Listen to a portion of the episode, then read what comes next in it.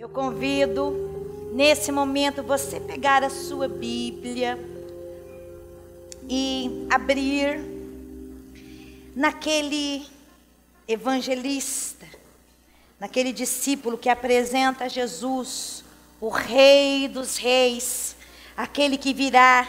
Vamos ler no Evangelho segundo Mateus, no capítulo 24.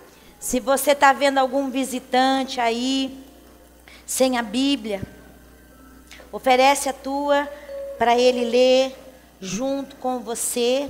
Amém? Do versículo 35, tá? Até o 46. Amém? Olha só, diz a palavra do Senhor. 35. O céu e a terra passarão, mas as minhas palavras não hão de passar. Glória a Deus. 36. Porém, daquele dia e hora, ninguém sabe, nem os anjos do céu, nem o filho, mas unicamente meu Pai. 37. E como foi nos dias de Noé, assim será também a vinda do filho do homem. 38. Porquanto, assim como nos dias anteriores ao dilúvio, comiam, bebiam, casavam e davam-se em casamento, até o dia em que Noé entrou na arca, e não o perceberam, até que veio o dilúvio e os levou a todos. Assim será também a vinda do filho do homem. Versículo 40. Então Estando dois no campo, será levado um e deixado o outro. 41. Estando duas moendo no moinho, será levada uma e deixada outra. 42. Vigiai, pois, porque não sabeis que hora há de vir o vosso Senhor. 43. Mas considerai isto se o pai de família soubesse a que vigília da noite havia de vir o ladrão, vigiaria e não deixaria que fosse arrombada a sua casa. 44. Por isso, estai vós apercebidos também, porque o filho do homem há de vir a hora em que não penseis. 45. Quem é, pois, o servo fiel e prudente que o Senhor constituiu sobre a sua casa para dar o sustento a seu tempo? 46. Bem-aventurado aquele servo que o Senhor, quando vier, achar servindo assim. Aleluia. Feche os teus olhos. Jesus querido, aleluia, nós te amamos e te glorificamos. E nós queremos dizer que também amamos a tua vinda, porque o Senhor prometeu que viria nos buscar e a tua palavra diz isso para nós. E nós ansiamos, Pai, nós ansiamos, Jesus, a tua vinda. Eu peço, Espírito Santo, trabalha em cada coração. Espírito Santo, nessa hora, tira todo impedimento, tira, Senhor, todos os muros construídos contra a palavra, toda rejeição contra a palavra do Senhor, seja repreendida agora, no nome de Jesus, e que essas palavras, que são palavras de vida eterna, são palavras de remédio, são palavras de saúde, que são palavras de salvação, possa estar penetrando em cada coração nesse lugar, em nome de Jesus, e a tua palavra se esconda em cada coração nessa noite, em nome de Jesus. Amém. Aleluia, aleluia. Antes de você se assentar, olhe com muito carinho para quem está do seu lado e diz: Querido Jesus, vem. Jesus vem, aleluia. Ele vem buscar a sua noiva. Ele vem buscar a sua igreja. Uma igreja santa, sem ruga, sem mácula. Jesus vem nos buscar. Pode se assentar, querido. Querido, e essa é a maior alegria. É a maior alegria das nossas vidas. É nós lembrarmos que Jesus vem nos buscar que nós estamos aqui só de passagem. Nós somos peregrinos e estrangeiros aqui, aleluia. Porque a nossa pátria não é nessa terra, a nossa pátria é o céu. Jesus, antes de subir ao céu, ele disse para os discípulos: Eu não deixarei vocês sozinhos, eu vou voltar, e quando eu voltar, eu vou levar vocês juntos, para que aonde eu estiver, vocês estejam junto comigo para sempre. Ele vai voltar para buscar a sua igreja. E aí nós vamos dizer: estamos voltando para casa, aleluia. Estamos voltando para casa, aleluia. Querido, tem frase mais linda e mais emocionante de nós dizermos: estamos voltando para casa, estamos voltando para o nosso lar porque a nossa casa não é aqui. Nós estamos aqui, mas não somos daqui. A nossa pátria está lá, porque nós viemos de lá. Nós fomos formados lá, no coração de Deus. Estamos aqui, aleluia, só por um tempo, para preparar, aleluia, a nossa vida futura. Então, querido, lembre sempre disso. Esse tempo curto, reduzido, com prazo de validade que nós temos aqui na terra, é só um tempo para nós preparar prepararmos a nossa vida para morarmos com Jesus eternamente na Nova Jerusalém. Aleluia. Se você entende isso, querido, dê amém. Aleluia. Se você entende isso, querido, glorifique ao Senhor. Glorifique ao Senhor. Amados, porque Ele não nos deixou órfãos, diz a palavra do Senhor. Ele está conosco através da presença do seu Espírito Santo. Mas é palavra do Senhor. E ele disse: pode passar o céu, vai passar o céu, vai passar a terra, mas as minhas palavras não vão passar. Eu vou voltar. Eu vou voltar para buscar aqueles que são meus para estarem comigo eternamente na cidade quadrangular, na Jerusalém celestial, que Ele foi lá preparar. Amado, e essa cidade? É uma cidade sem igual, é um lugar sem igual.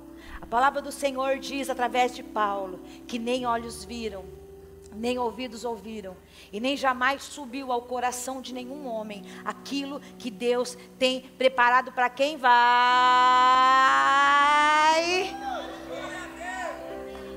Aleluia.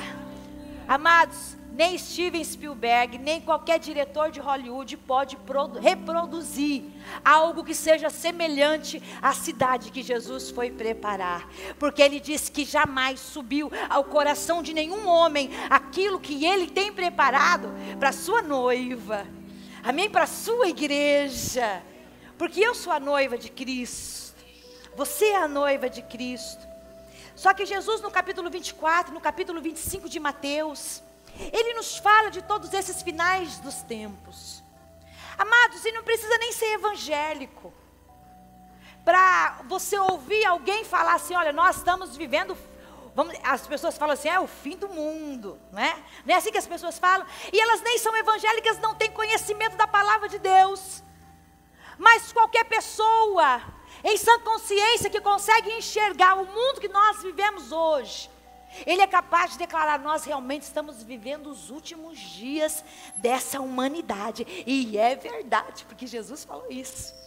E no capítulo 24, no capítulo 25, ele traz para nós todos os acontecimentos desses últimos dias que antecederiam a sua volta, o seu retorno para buscar a sua igreja. E lá ele vai dando uma relação de sinais e acontecimentos, amados, que haveriam tanto na terra quanto no céu antes dele voltar. E, um, e, o, e o maior termômetro da volta de Cristo para buscar a sua igreja é o estado de Israel. Israel é o maior termômetro da volta do Senhor Jesus. Ele disse para nós ficarmos de olho em Israel. E nós temos entendido pela palavra de Deus todos esses acontecimentos envolvendo Israel. Por isso que nós, ali onde tem notícia de Israel, a gente está sempre antenado, irmão, porque é lá que a gente está vendo se cumprir grande parte das promessas de todos os profetas que profetizaram sobre o fim: Ezequiel, Isaías, Daniel, profetizaram sobre os fins dos tempos e nós vemos em Israel tudo isso cumprido. Jesus disse assim no capítulo 24, no versículo 32: Aprendei, pois, esta parábola da figueira, quando já os seus ramos se tornam tenros e brotam folhas, sabei que está próximo o verão. O que é que Jesus quer dizer com isso? Com figueira, com verão. O verão é a sua volta, e a figueira na Bíblia representa o estado de Israel, a nação de Israel representa a figueira. E quando ele fala com os discípulos de todos esses acontecimentos, os discípulos ficam curiosos. E eles falam: Jesus, mas quando vai acontecer isso? Quando é que vai acontecer o teu retorno? É nesses dias aqui, os nossos dias, quando é que vai ser? E Jesus fala: olhem para a figueira. Olhem para a figueira. Quando ela começar a florescer, saibam que está próximo o verão. Saiba que está próxima a fuga de vocês. E a figueira é Israel. E em 1948, esta profecia foi cumprida. Aleluia! E o Estado de Israel foi reconhecido como nação pelo presidente americano. Ah, esqueci, falei o nome dele de manhã, esqueci. Harry. Que Harry Potter? Eu falei de manhã e já esqueci, acho que eu comi muito. Harry alguma coisa. Em 1948, ele declarou a nação de Israel.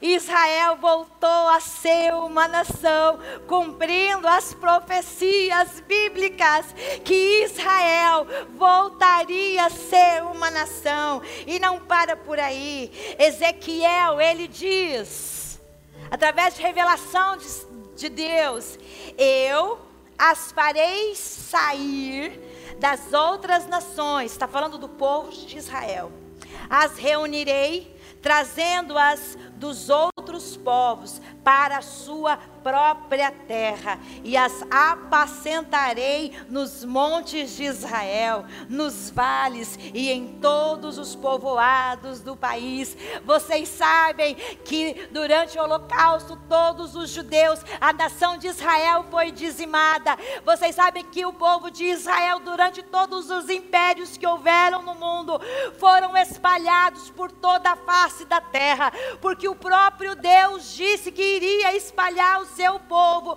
por toda a face da terra, e assim se cumpriu, palavra por palavra do nosso Deus. Eles foram massacrados, o sangue de Jesus recaiu sobre eles, e eles foram espalhados pelo mundo. Mas como profetizou Ezequiel, Deus fez voltar todo o seu povo e aglomerou no mesmo lugar, porque até o ano passado, o lugar onde havia concentração maior de judeus era nos Estados Unidos, mas em julho de 2018 bateu-se o recorde de judeus que voltaram para Jerusalém. E hoje, e o ano passado em julho, se cumpriu esta promessa de Ezequiel, dizendo que Deus traria o seu povo de todas espalhados para a terra, as palavras dele não vão passar.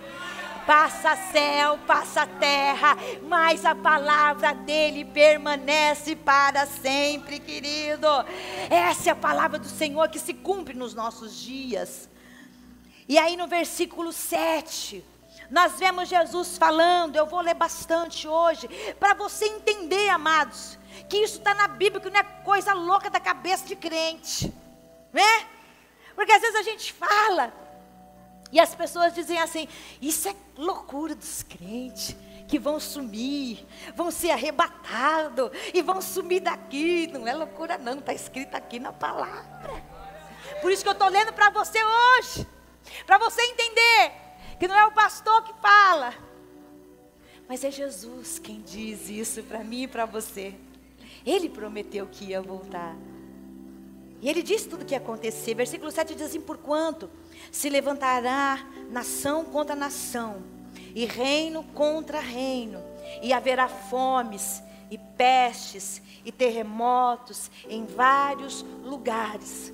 Amados, é só você ver TV, é só você ver os noticiários. Nos últimos 50 anos, amados, a terra nunca foi tão atingida por terremotos. E o mais incrível que a gente vê se cumprindo é que nos últimos 50 anos, você vai ver lá na internet, que houveram tantos terremotos, está acontecendo tantos terremotos em lugares aonde não há aquela divisão das placas tectônicas, lugares seguros, lugares, vamos dizer, entre aspas, livres de terremotos, estão havendo terremotos e eles estão se intensificando nos últimos 50 anos. Nação contra nação. Amados, nunca vivemos tantas guerras em tanto pouco tempo.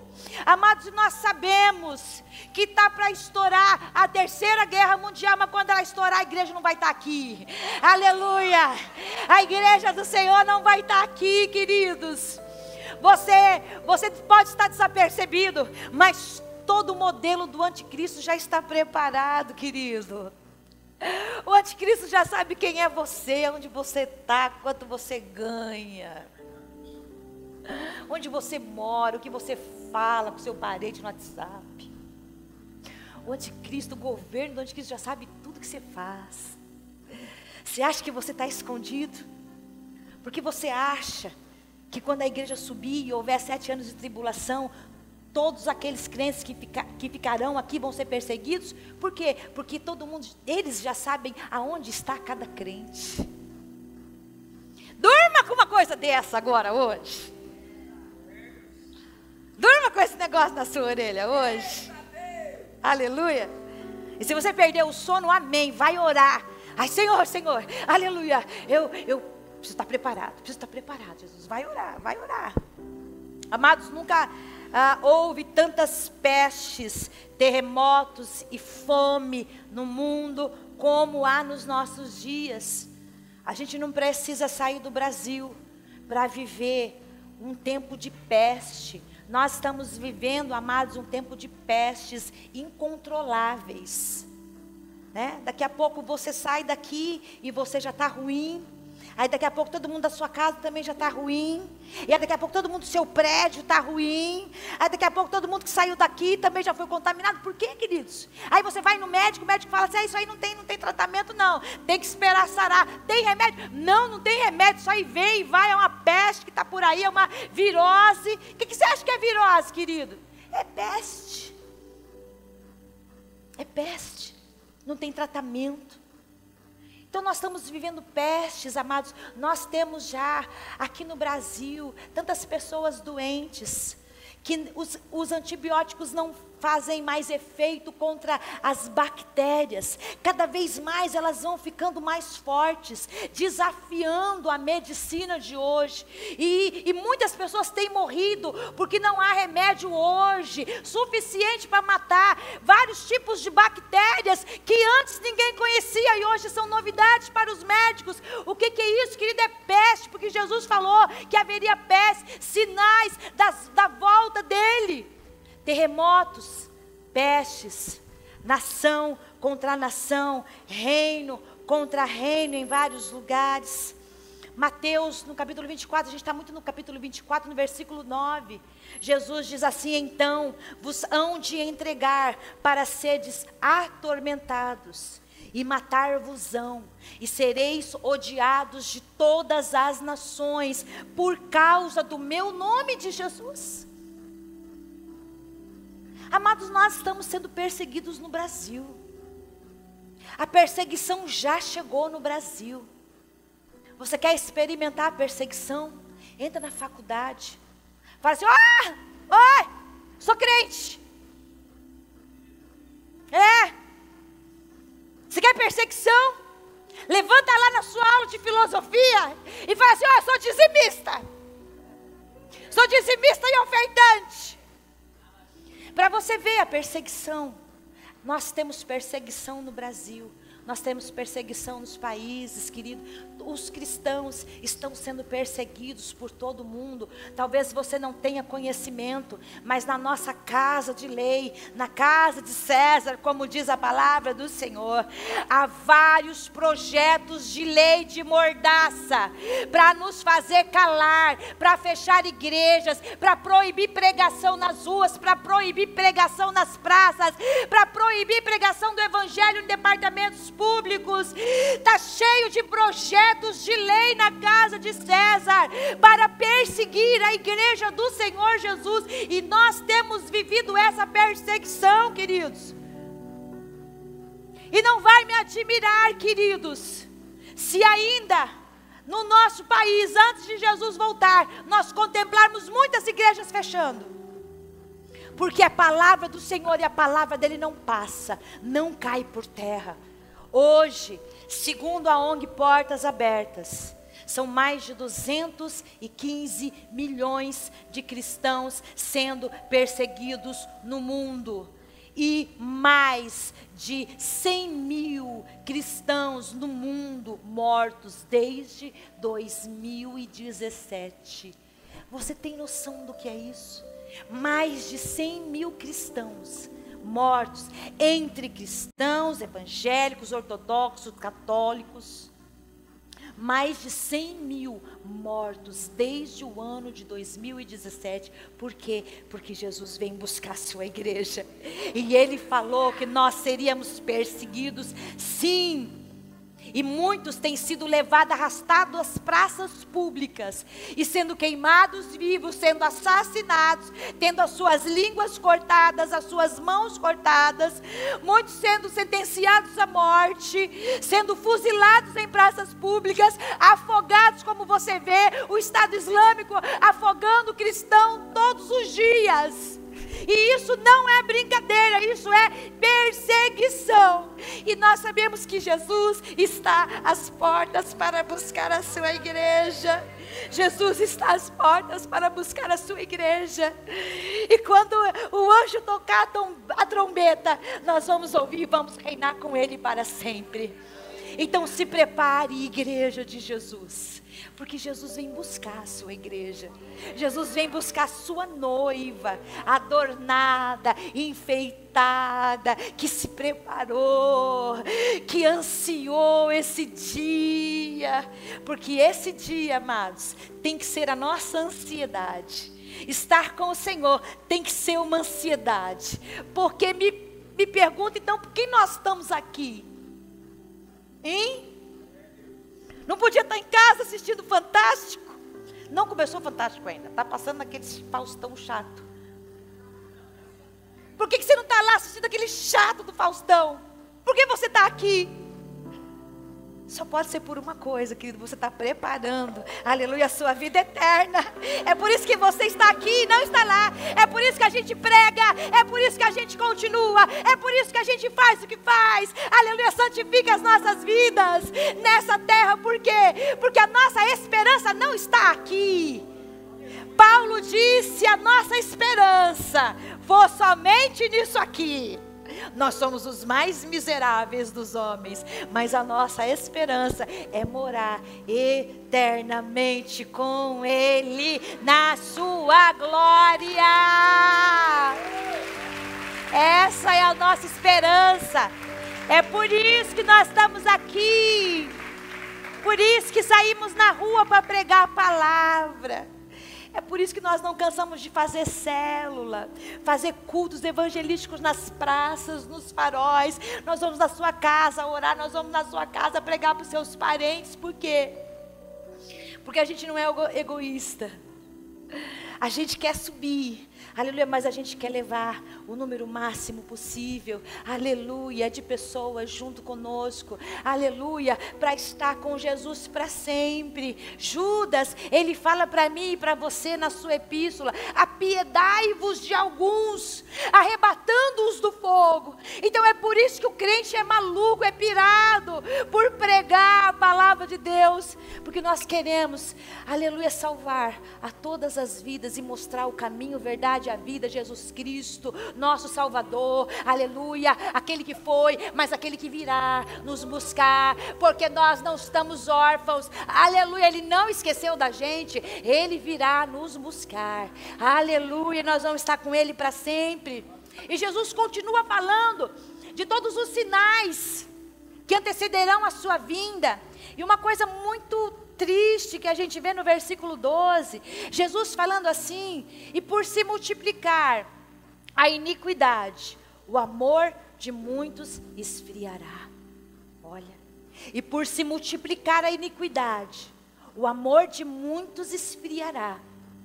Talvez você pense que essa palavra, iniquidade é para aquele que está lá fora, e não é. É para aquele que está aqui dentro da casa de Deus, está ouvindo a palavra de Deus.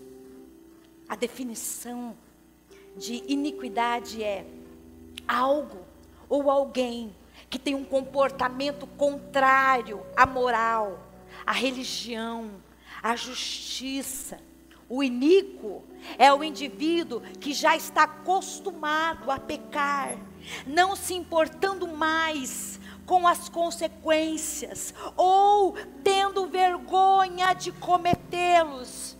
Em outras versões do dicionário diz que é aquele que conhece a palavra, mas peca de uma maneira liberal e voluntária. A iniquidade, ela é cometida por pessoas que conhecem a palavra de Deus, que já ouviram a palavra de Deus, que conhecem os mandamentos do Senhor e Jesus fala que isso ia se multiplicar nos últimos dias, no meio do povo de Deus. E por causa dessa iniquidade de muitos irmãos, a Bíblia fala que muitos iriam se esfriar na fé. Quem aqui levanta a mãozinha conhece alguém que já se desviou do Evangelho? Todo mundo. Todo mundo aqui já conhece alguém que se desviou do Evangelho. Por quê? Porque isso é palavra, Jesus falou que ia se multiplicar a iniquidade dentro do meio do povo de Deus, nós estamos pregando a palavra, pregando os preceitos do Senhor, porque Jesus vem buscar uma noiva santa, é por isso que nós pregamos contra o pecado, e eu quero dizer para você que quando Jesus falou isso, muitas coisas eram pecados, e tudo que ele falou continua sendo pecado hoje. O que era pecado quando Jesus escreveu isso, continua sendo pecado. Mas nós, infelizmente, amados, temos visto muitas pessoas que têm o conhecimento da palavra, ainda insistindo em pecar, pecar deliberadamente. Muitas vezes é o cristão que conhece a palavra e continua mentindo. E a mentira é do diabo. Mente na empresa, mente para o chefe, mente para a esposa, mente para os filhos você sabe que até falar para a esposa que você ganha menos é mentira, viu, homem? É mentira, tá? Continua sendo mentira. Você quer enganar, é mentira. E tem muitos crentes que praticam a mentira deliberadamente. E a palavra do Senhor diz que aquele que mente é filho do diabo. Amados, quantas pessoas estão praticando adultério? Conhecendo a palavra do Senhor que diz: não adulterarás, porque nós temos que ser fiéis, como Ele é fiel. E nós vemos hoje mulheres e homens que conhecem a palavra de Deus e cometem descaradamente o pecado do adultério. Enganam os seus cônjuges, têm relacionamentos extraconjugais e conhecem a palavra, isso se chama iniquidade. Fora alguns que compram e não pagam, pedem emprestado e não pagam.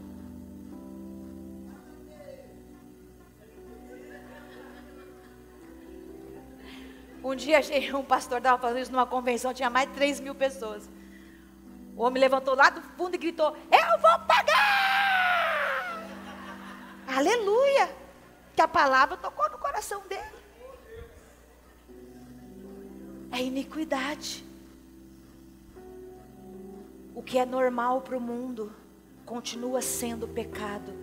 Aleluia. Para para o povo de Deus, porque nós não vivemos nas leis cívicas, estamos debaixo delas sim, mas a nossa lei, aleluia, da nossa terra é a lei de Deus, e nós precisamos nos submeter às leis de Deus, aos mandamentos de Deus.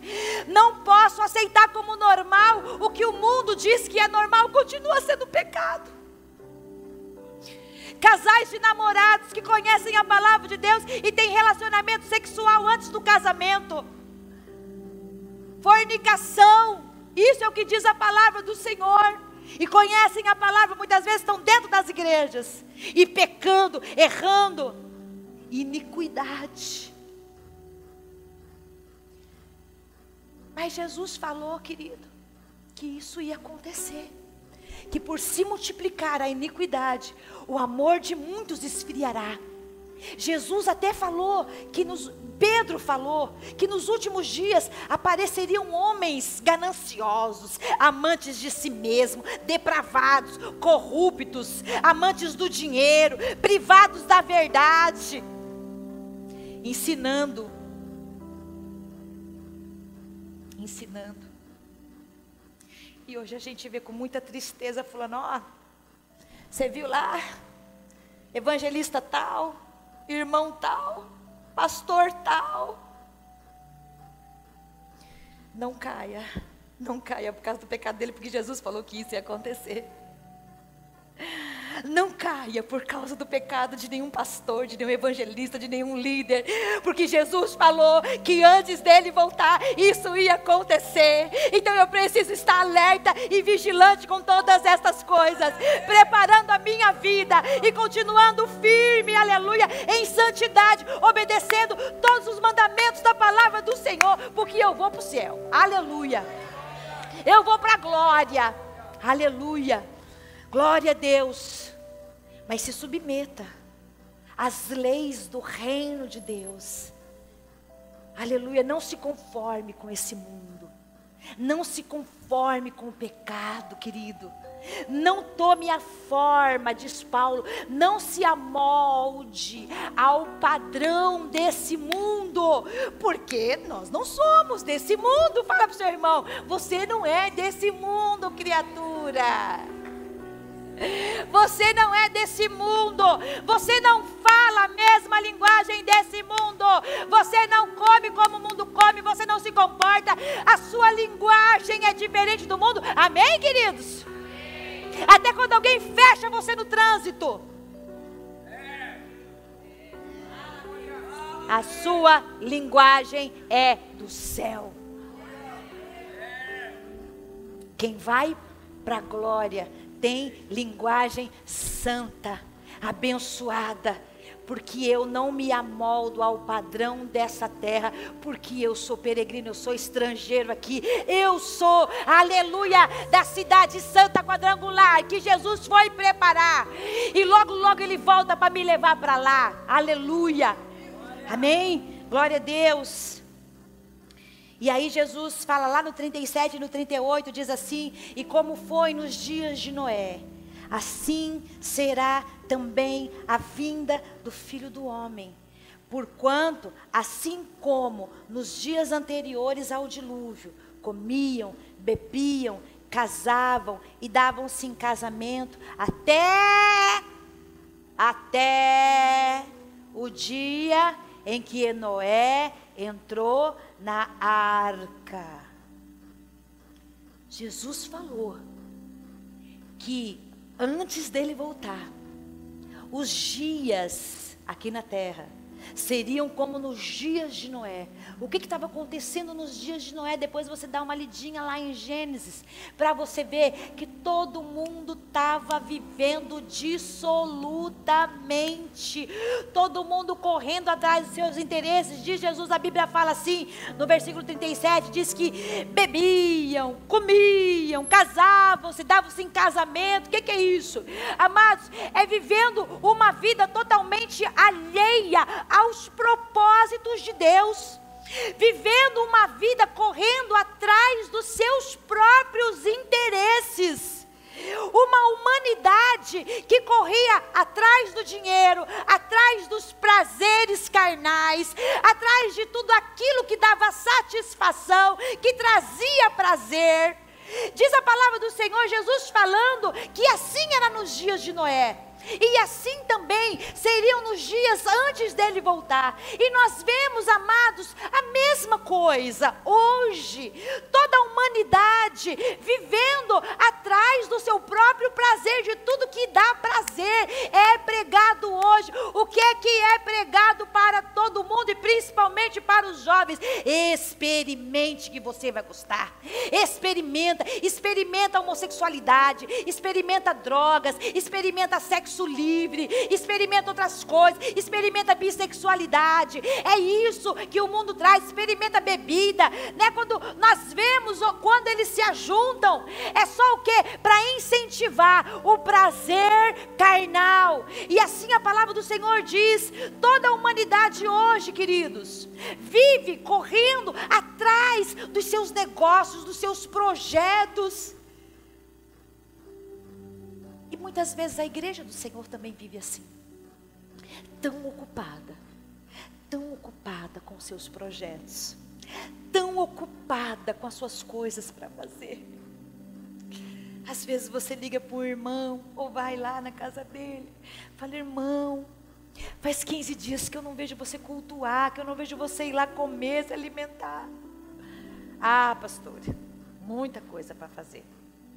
É casa, é trabalho, é finanças, é os filhos, é o marido, é o meu inglês, é o meu francês, é a musculação, é não sei o que, não sei o que, não sei o que, não sei o que. Você, já, você fica cansado só de ver a pessoa falar. Só que tempo para Deus não tem mais. Não tem mais, por quê? Porque todo o tempo já ocupou correndo atrás dos seus próprios interesses. Jesus falou: Olha, antes de eu voltar, a humanidade vai estar dessa mesma maneira. Quantas pessoas você conhece que não vem mais para a igreja de tantas atividades que ele já se enrolou? Como a gente fala por aí, está mais enrolado que cobra com frio todo enrolado da cabeça aos pés.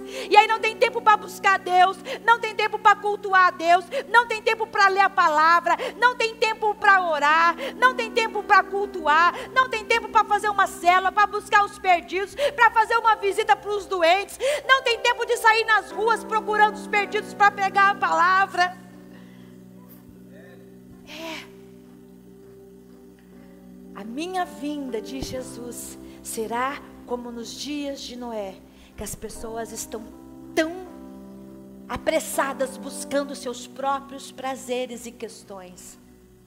Até o dia que Noé fechou a arca, e aí a humanidade percebeu que a porta tinha se fechado. Esta porta da salvação está aberta hoje. A porta a porta ainda está aberta hoje. Hoje ainda é dia de salvação. Hoje ainda dá tempo de você entregar sua vida para Jesus. Aleluia. E está com o nome escrito lá no livro da vida. Para quando o anjo vier tocar a trombeta, você escutar e subir, vai estar sempre com o Senhor. Ainda hoje dá tempo, mas a porta vai fechar. E Jesus vem buscar a sua igreja. E a palavra do Senhor diz que quando Ele buscar a sua igreja, para você se salvar, você vai ter que derramar o seu próprio sangue. Você vai ter que morrer para poder ganhar a salvação, para poder conquistar a salvação. Mas hoje, aleluia, você tem o sangue de Jesus que salva você, que purifica você de todo o pecado. Aleluia. Ele vem buscar uma noiva preparada. Aleluia. Diz comigo, ele vem buscar uma noiva preparada. Vamos falar mais uma vez? Ele vem buscar uma noiva preparada. Uma noiva linda, santa, amada que amou, aleluia, a vida dele enquanto estava aqui na terra. É essa noiva que Jesus vem buscar. Queridos, e Jesus também no capítulo 24 e no capítulo 25, ele dá as características da noiva que ele vem buscar, porque ele não vem buscar qualquer noiva. Amém? Ele não vem buscar qualquer noiva.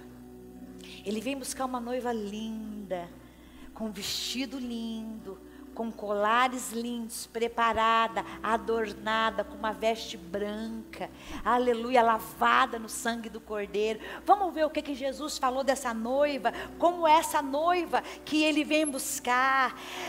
É, versículo 45 e versículo 46 diz assim: Quem é, pois, o servo fiel e prudente, que o seu senhor constituiu sobre a sua casa, para dar o sustento a seu tempo? Bem-aventurado aquele servo que o seu senhor, quando vier, achar servindo assim, aleluia. Jesus vem buscar uma noiva que é serva, aleluia. Jesus vem buscar os seus servos. Amados, o que que o servo faz? O que que o servo faz? Serve. Diz uma frase aí que o servo que não serve, não serve. Lindo, né? O servo que não serve, não serve. Entendeu? Entendeu? Eu preciso desenhar. Né? Um servo que não serve, não serve para subir. Jesus vem, Jesus diz, diz a característica dessa noiva que ele vem buscar. Quem é, pois, como meu servo fiel, fiel Fiel vem de fidelidade. Fidelidade vem de compromisso. Fidelidade vem de continuação. Fidelidade vem de permanência. Fidelidade vem de perseverança. Servo é aquele que começou, aleluia, no caminho do Senhor e ele continua fiel, fazendo a obra, servindo ao Senhor, amando ao Senhor, buscando ao Senhor. Isso é fidelidade. Ele vem buscar uma noiva fiel que perseverou, continuou e serviu a Ele, e colocou a sua vida à mercê da vontade dEle. Porque o servo, querido, ele faz o que o seu Senhor ordena, manda, aleluia. Então, queridos, essa é a noiva que Jesus vem buscar. É a noiva que é serva, que entregou a sua própria vontade aos pés da cruz, matou a sua vontade, os seus desejos carnais, os seus prazeres carnais e se entregou totalmente na cruz de Cristo para fazer a vontade de Deus. Jesus falou que é essa noiva que ele vem buscar.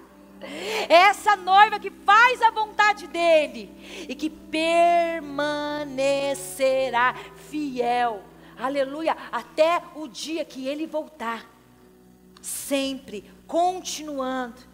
Essa é a característica da noiva que Jesus vem buscar. Fidelidade significa uma atitude de quem é fiel, de quem tem compromisso com aquilo que assume. Aleluia. Ó, oh, meu noivo é Jesus Cristo e eu sou noiva dele. Aleluia. E eu não deixo esse compromisso por nada. Aleluia. Nem vida, nem morte, nem anjo, nem principado, nem potestade, nem doença, nem o porvir, nem o, nem o presente. Vai me separar do amor de Deus que está em Cristo Jesus, nosso Senhor. Compromisso de fidelidade de permanecer constante na presença dele. Essa é a noiva que ele vem buscar. No capítulo 25, ele dá mais uma característica dessa noiva que ele vem buscar. Essa noiva linda e amada dele. E ele está ansioso para vir buscar essa noiva. Diz assim, porque isto é também como um homem. Jesus falando das, dos final das coisas para os discípulos. E ele explicando, porque isto as últimas coisas, é também como um homem que partindo para fora da terra, chamou os seus servos e entregou-lhe os seus bens. E a um deu cinco talentos, e a outro dois, e a outro um, e a cada um segundo a sua capacidade. E ausentou-se logo para longe, e tendo partido o que recebera cinco talentos, negociou eles, e conseguiu, granjeou outros cinco talentos. Da mesma sorte, o que recebera dois, granjeou também outros dois. Mas o que recebera um, foi e cavou na terra e escondeu o dinheiro do seu senhor. E muito tempo depois veio o senhor daqueles servos e fez contas com eles. Então aproximou-se o que recebera cinco talentos e trouxe-lhe outros cinco talentos, dizendo: Senhor, Entregaste-me cinco talentos. Eis aqui outros cinco talentos que granjeei com eles. E o seu senhor lhe disse: Bem está, servo. E sobre o pouco foste fiel, sobre o muito te colocarei. Entra no gozo do teu Senhor. E chegando também o que tinha recebido dois talentos, disse: Senhor, entregaste-me dois talentos. Eis que com eles granjeei outros dois talentos. Disse-lhe o seu senhor: Bem está, bom e servo. Sobre o pouco foste fiel, sobre o muito te colocarei. Entra no gozo do teu Senhor. Mas, chegando também o que recebera um talento, disse: Senhor, eu conhecia-te que és um homem duro que ceifas onde não semeaste, e ajuntas onde não espalhaste, e atemorizado escondi na terra o teu talento. Aqui tens o que é teu. Respondendo, porém, o seu senhor disse-lhe: Mal e negligente servo. Vamos ler isso junto, irmão? Isso é triste. Mal e negligente servo. Você sabe o que é negligência? É você saber o que deve ser feito e não fazer. Isso é negligência. E fez esse silêncio no céu por quase meia hora. Sabias que ceifo onde não semeei, e ajunto onde não espalhei? Devias então ter dado meu dinheiro aos banqueiros, e quando eu viesse, receberia o meu com juros.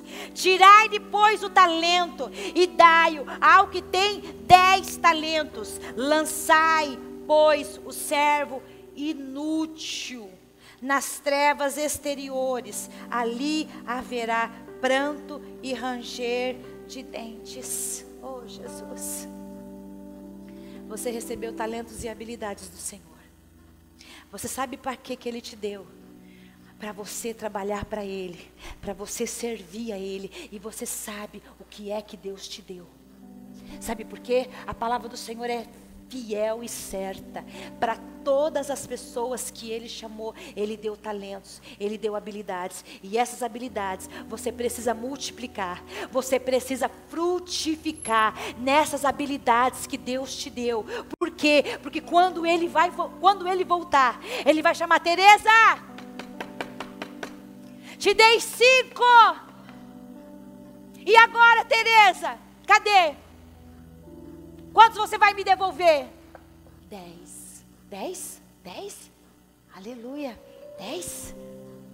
Ele vai chamar naquele dia. Elaine, eu te dei dois. E agora? E agora, Elaine, eu te dei dois. Eu quero quatro. Amados, Jesus vem buscar uma igreja frutífera. Aleluia. Jesus vem buscar uma igreja produtiva. Aleluia. Fala para o teu irmão: produtiva. Noiva produtiva. Noiva produtiva. Aleluia. Eu não sou inútil. Jesus olhou para o servo e falou assim: servo inútil, que não fez nada com o talento que eu te dei. Você recebeu o talento, sabe para quê? Para ganhar almas para Jesus, para pregar a palavra, para servir a Ele, para colocar o que você tem à disposição na mão dEle, aleluia. Para quando Ele voltar, você apresentar tudo que você fez, tudo que você amou, tudo que você se dedicou, tudo que você plantou, aleluia. Todas as almas para quem você pregou, que você ajudou, que você amou. Todos os talentos que você colocou no culto para glorificar Ele, Ele vai cobrar de você.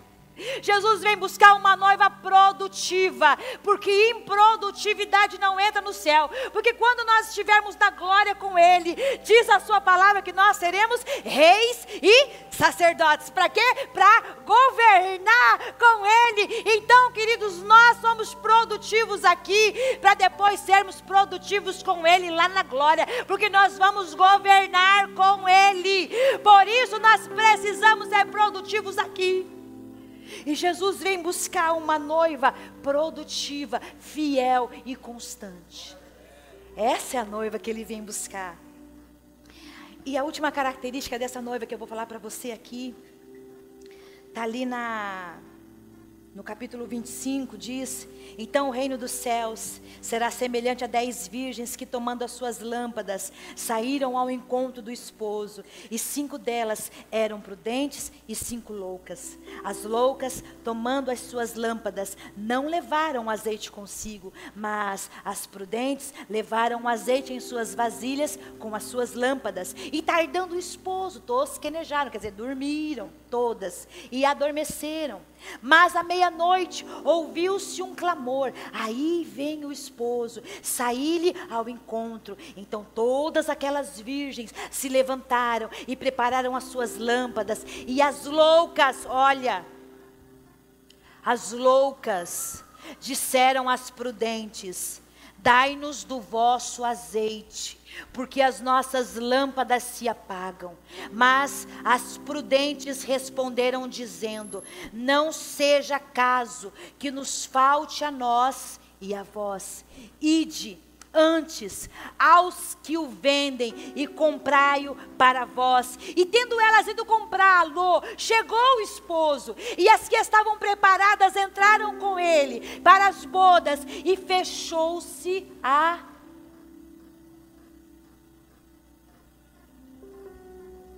e fechou-se a. Amém? Elas saíram para comprar. Leia lá comigo, querido, leia lá comigo. Leia lá comigo. Olhe lá a palavra do Senhor. Preste atenção no que a palavra do Senhor falou. E tendo elas ido comprá-lo, chegou o esposo e as que estavam preparadas entraram com ele para as bodas e fechou-se a porta. E depois chegaram também as outras virgens, dizendo: Senhor, Senhor, abre-nos. E ele respondendo disse: Em verdade vos digo que não vos conheço. Vigiai, pois, porque não sabeis o dia nem a hora em que o filho do homem há de vir. Nós temos as nossas lâmpadas. Cada um de nós temos as nossas lâmpadas. E o azeite é o Espírito Santo de Deus. E Jesus vem buscar uma noiva que está cheia de azeite. Jesus vem buscar uma noiva que tem azeite sobrando, que tem a presença do Espírito Santo sobrando na sua vida. Jesus vem buscar uma igreja que dobrou os joelhos, que orou. Querido, azeite não se compra, azeite não se empresta. Por quê? Porque azeite você busca lá nas regiões celestes. Azeite você adquire através de intimidade com Jesus. Azeite Azeite você adquire através de tempo de oração. Azeite você adquire através do jejum da intimidade com Ele. Azeite você adquire através da leitura da palavra. É essa igreja que Jesus vem buscar, que tem azeite sobrando, que está transbordando em azeite, porque o azeite da sua esposa não vai servir para você no dia que Jesus vier buscar a sua igreja. O azeite do seu pai, da sua mãe, o azeite do pastor, da pastora, não vai servir para você quando Jesus vier buscar a sua igreja, porque a sua lâmpada precisa estar tá cheia.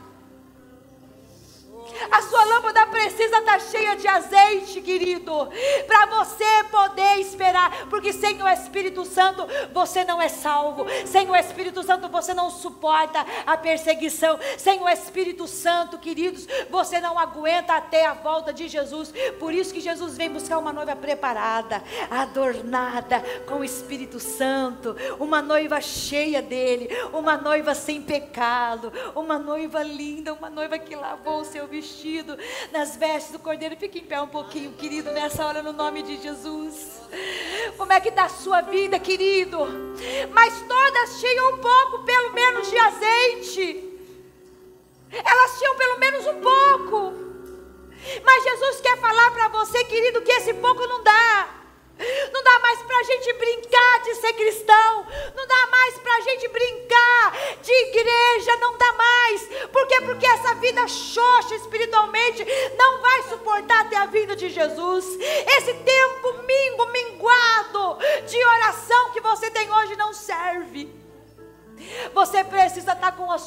Lâmpada cheia. Feche os teus olhos nesta hora no nome de Jesus. Vamos orar, vamos orar neste momento. Senhor, querido Deus e Pai Todo-Poderoso, nós oramos nesta hora no nome de Jesus porque nós entendemos que o Senhor vem buscar uma igreja, uma noiva linda. E os sinais já estão aí, Jesus. Os sinais já estão aí. E o Senhor ainda fala na sua palavra: aquele que está limpo, limpe-se ainda mais. Ele fala também: aquele que está sujo, suje-se ainda mais. Mas, querido, limpe-se ainda mais hoje. O Espírito Santo vem limpar a sua igreja. Ah, como nós amamos a tua vinda, Jesus, é isso que nós ansiamos. Os dias estão abreviados e nós esperamos ardentemente a tua vinda, Jesus, para buscar a sua igreja e nós vamos estar para sempre com o Senhor. Aleluia. E a porta ainda está aberta. A porta ainda está aberta para que o seu nome seja escrito no livro da vida e você entrar na cidade pelas portas.